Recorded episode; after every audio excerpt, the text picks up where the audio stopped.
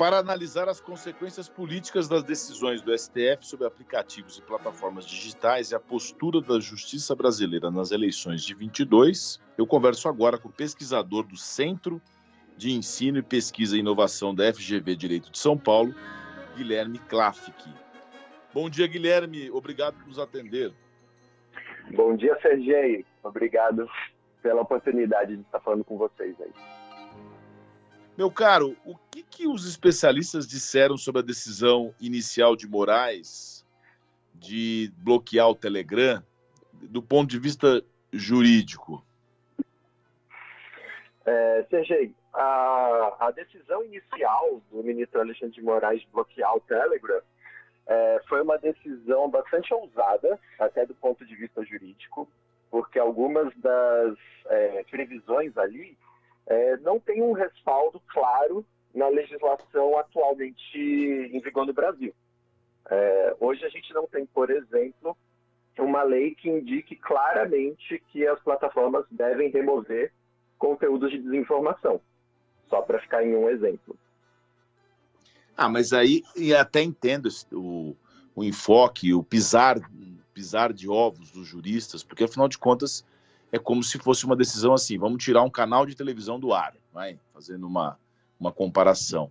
Só que também tem uma coisa, né, Guilherme? Também, se não tem legislação própria para isso, você também não tem um precedente de um canal de televisão ou mesmo de uma plataforma ignorando uma decisão judicial, né? Isso. O, o ministro ele esticou a corda com o Telegram, né? É, eu costumo dizer aqui que o, o, Telegram ele tem um modelo de negócios baseado na privacidade de quem usa o aplicativo. É, a não cooperação dele com nenhum governo em nenhum lugar do mundo é parte dessa proteção. Então, é, a gente pode dizer que é um escudo para quem usa o Telegram, para o bem ou para o mal. A gente está vendo o aplicativo na guerra da Ucrânia, né? É, o que o ministro fez foi esticar a corda. Olha, se vocês não fizerem o que a gente está falando, é, eu vou bloquear vocês. E, e, assim como aconteceu na Alemanha, em que o aplicativo removeu conteúdos de discurso de ódio, aqui no Brasil o aplicativo também recuou. É, foi, foi um giro muito grande na plataforma o que eles fizeram de nomear um representante no país, de afirmar que eles removeram conteúdo específico, bloquearam contas de usuários é, que foram apontados pelo ministro. Então, é, houve aí um braço, uma queda de braço entre a justiça brasileira e a empresa. Você citou tanto o caso alemão quanto a situação na Ucrânia. E como ocorre no Brasil, lá na Alemanha houve dificuldade dos órgãos federais para notificar os responsáveis pelo aplicativo que tem sede em Dubai, né, nos Emirados Árabes. E na Ucrânia teve essa circunstância que essa política ou esse diferencial do Telegram acabou ajudando as pessoas a, não ficarem dependentes do governo. Eu te pergunto, em que medida essa independência, essa revolução do aplicativo, ele realmente pode respeitar as normas e ao mesmo tempo ser independente? Acho que é esse que é o ponto, né? É, esse é o equilíbrio que a gente está buscando. Só para dar um outro exemplo, o Supremo Tribunal Federal ainda está discutindo, né, decidindo sobre criptografia ponta a ponta. Quem usa o WhatsApp né, deve ver que, olha, essa mensagem é criptografada de ponta a ponta. Basicamente, o que isso significa? Que o, a empresa, né, os servidores da empresa, eles não têm acesso ao conteúdo que você escreve ali no chat de mensagem com a outra pessoa. É, o STF está discutindo, por exemplo, se essa tecnologia é constitucional, se essa tecnologia é legal no Brasil, porque ela impede, por exemplo, que os investigadores possam requisitar o conteúdo das informações para o WhatsApp. Então, o WhatsApp ele sempre alegou, historicamente, ele até foi bloqueado por isso, ele sempre alegou, olha, eu não tenho acesso ao conteúdo das decisões.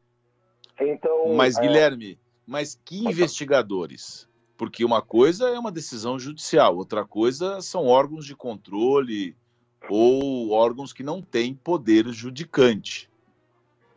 É, foram em ambos os casos, na verdade, né? Os bloqueios do WhatsApp que aconteceram em 2018 e antes, eles decorreram de ordem judicial. O caso que está no, no, Supremo, ele foi de uma juíza do, do, Rio de Janeiro e teve outro caso de um juiz do Ceará. Ambos determinaram que a empresa desse o conteúdo é, das mensagens das organizações criminosas é, e a empresa falou, olha, a minha tecnologia não permite isso. Então, é, a gente discute aqui quais modelos, quais arquiteturas de aplicativos permitem ou não permitem que você faça é, determinadas medidas no Brasil e o que é legal e o que não é legal. Então, criptografia ponta a ponta é legal? É, não colaborar com o judiciário é legal? E por aí vai, né? É, mas convenhamos que a plataforma dizer a minha tecnologia não permite, na verdade, isso é discutível. Eles, na talvez eles queiram passar essa imagem de independência e de fortalecimento da, do sigilo do aplicativo, ou seja, as pessoas confiarem mais em passar mensagem pelo, pelo, pelo WhatsApp e tudo mais. Mas também está em jogo aí a nossa, a nossa estrutura de segurança no Brasil, né?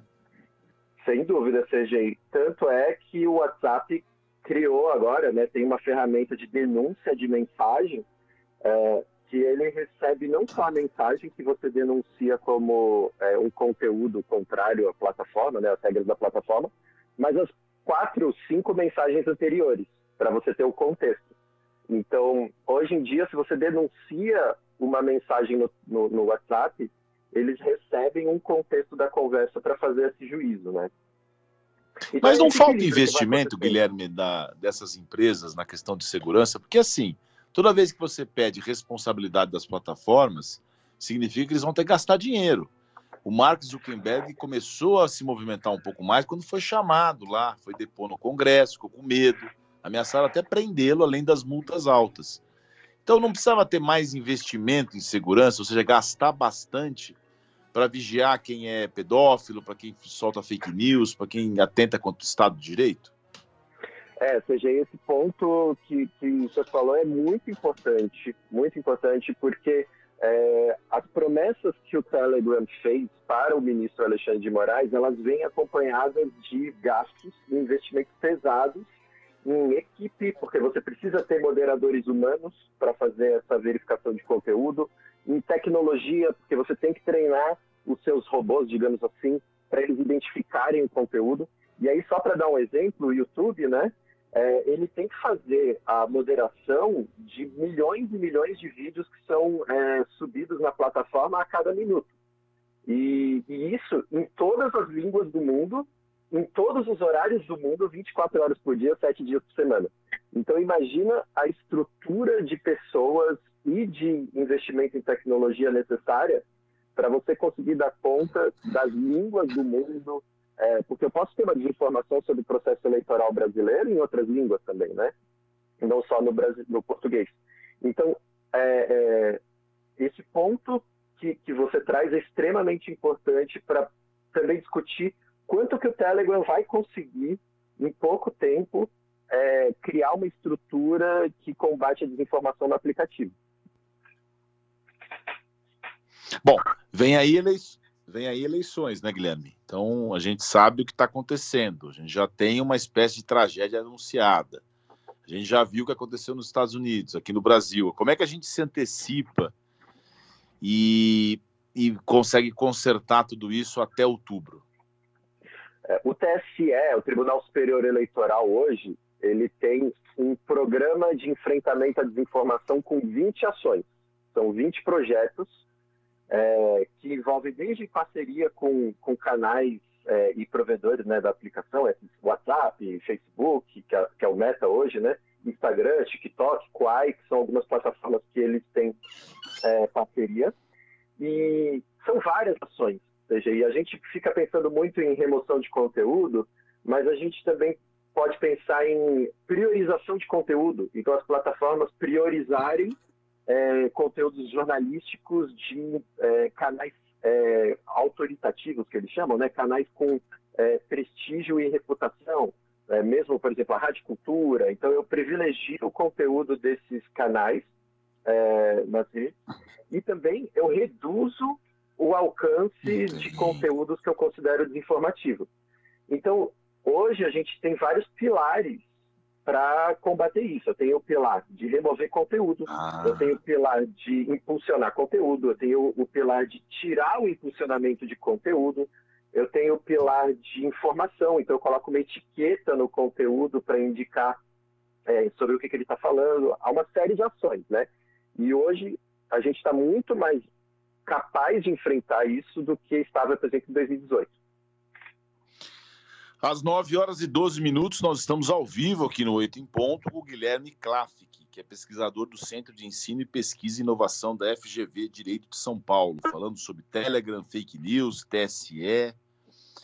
Na sua, na sua visão, eh, Guilherme, quais são as mudanças? Você já mencionou que tem situações que precisam ser mudadas, mas quais são as mudanças legislativas em estudo que são realmente boas, porque é difícil, né? O ex-presidente Lula fala em regulação. Tem muita gente que fala em, talvez o presidente Bolsonaro pense assim, total liberdade. Como é que seria esse? A virtude está no meio? Com certeza, a virtude está no meio. É, hoje existe a, tramitando né, no Congresso um projeto de lei, que é o PL 2630, que as pessoas chamam de PL Fake News. O nome é, é Projeto de Lei de Responsabilidade e Transparência na Internet.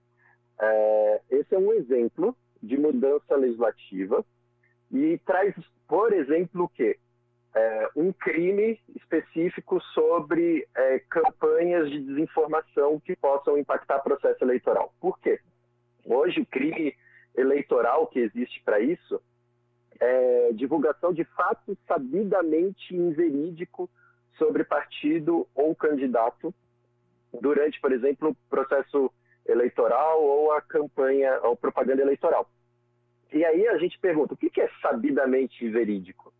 Então, hoje, a, a legislação ainda está amarrada, tanto é que em pesquisa aqui do nosso centro, a gente verifica que na justiça eleitoral esse crime vem acompanhado muito mais de calúnia e difamação do que numa perspectiva coletiva. É o candidato que se sente ofendido por uma notícia.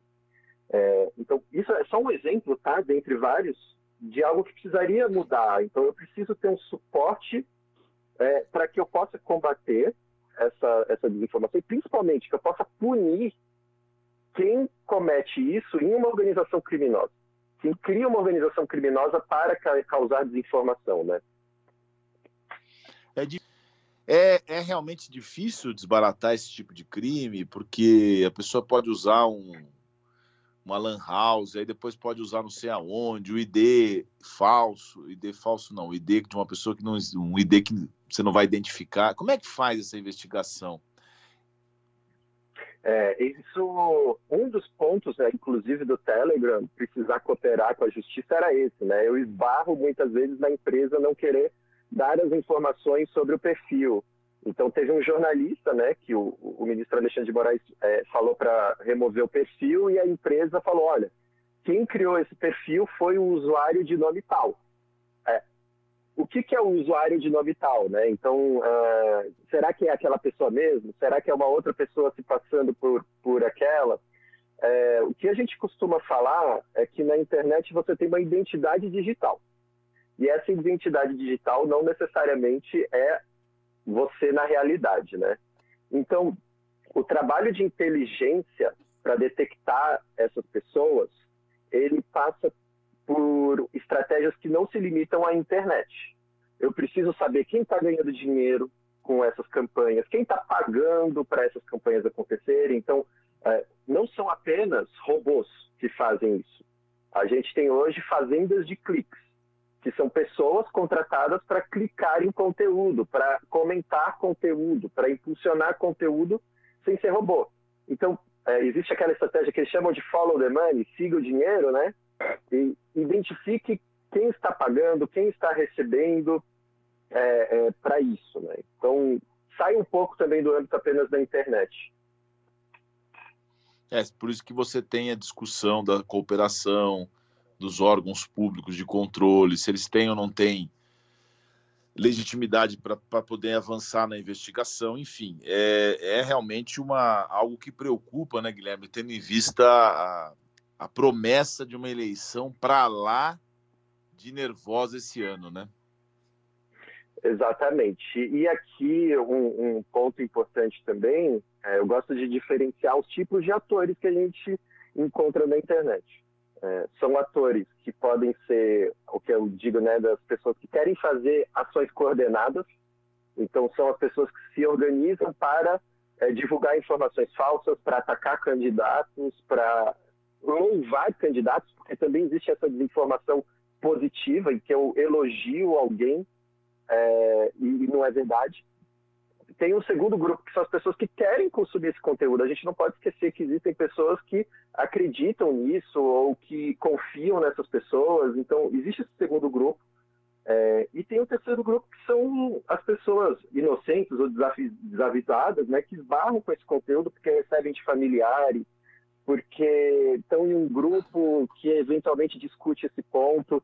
A, a questão aqui é entender qual é o público-alvo dessas campanhas, o que, que, a gente vai fazer para cada um desses grupos, né? Então, eu preciso desmantelar as, os grupos coordenados, eu preciso proteger os grupos desavisados, né? Então, cada usuário da internet vai ter a sua característica e eu preciso ter ações para todos esses tipos de usuários. Tem algum dado para a gente encerrar, Guilherme, que especifique estatisticamente o quanto é maledicência, a gente leu no começo do programa, no meu editorial, falei que enquanto uma pessoa normal faz seis transações na internet, um hacker faz 12 por dia. Ou seja, tem mais gente fazendo coisa errada, crime, do que gente fazendo transação correta. Mas você mencionou aí a família, né? O que a gente recebe, principalmente as pessoas mais idosas, é, e gente respeitabilíssima, gente que eu admiro assim até a última, até a última página da, da, da vida, mas manda coisa assim que não, não sabe quanto que é, entre aspas, inocência. É, é, eu sei que algum centro faz acompanhamento em tempo real das redes sociais e ele, por exemplo, identificou quais são as fake news mais comuns no Facebook sobre eleições. E é muito curioso o dado de que a fake, a fake news mais comum é aquela que falava que a urna eletrônica tinha sido influenciada pela Venezuela. E essa fake news aparecia em 2016, em 2018, em 2020 2022, sempre voltando. Uh, e tem um dado, se eu não me engano, do ITS Rio, que é outro centro de pesquisa, é, discutindo como que o impulsionamento das notícias e da, das fake news é feito muito mais rápido por causa de pessoas normais do que por causa de robôs. Então eu jogo uma notícia falsa na internet e pessoas normais vão compartilhando essa notícia e ela ganha velocidade muito mais rápida é, do que as notícias verdadeiras. E o, um exemplo que a gente teve, que foi o caso da, do assassinato da vereadora Marielle Franco, né?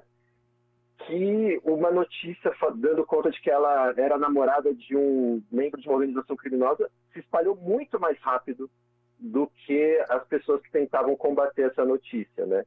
Então são alguns. Aliás, eu acho. Que você me permite, aliás, eu acho que essa é uma forma da pessoa se esconder. Claro que a pessoa fala, tem robô, eu não sou robô, eu não sou robô, porque mistura tudo e aí dá uma legitimidade para aqueles poucos robôs, digamos assim. Os robôs dão aquela impulsionada, ou a, ou a organização criminosa dá aquela impulsionada, porque aí vai organicamente o resto. Exatamente. Eu, é, eu tiro da inércia, né? Como empurrar a geladeira. Eu empurro a geladeira, depois que eu empurrei, fica fácil de, de levar ela para qualquer lugar. É exatamente isso que você falou, CG. Olha, Guilherme, foi uma, foi uma satisfação conversar com você aqui no Oito em Ponto. Você trouxe bastante esclarecimento sobre o assunto. O Guilherme Klafik, que é pesquisador do Centro de Ensino e Pesquisa e Inovação da FGV Direito de São Paulo. Guilherme, muito obrigado, viu, pela sua participação aqui no Oito em Ponto. a gente marcou você lá no Instagram, o ouvinte que quiser conferir a entrevista, entrevista na íntegra, tem lá no nosso site culturafm.com.br, mas a gente marcou lá FGV. Você não tem rede social, né? Embora seja, seja especialista em, em inovação. Eu estou um pouco fora das redes, Sergei. Não, tudo Mas... bem. O, o, fato de trabalhar com isso não significa que você tenha que estar inserido no contexto, né? Mas muito obrigado pelo espaço, é uma felicidade imensa é, estar conversando contigo, acompanho o seu trabalho e eu acho que isso é um esclarecimento muito importante para quem escuta a gente agora de manhã e vai votar em outubro, né? Foram sim. Muito obrigado, viu? Uma excelente, uma excelente quinta-feira para você. Para você também, CG.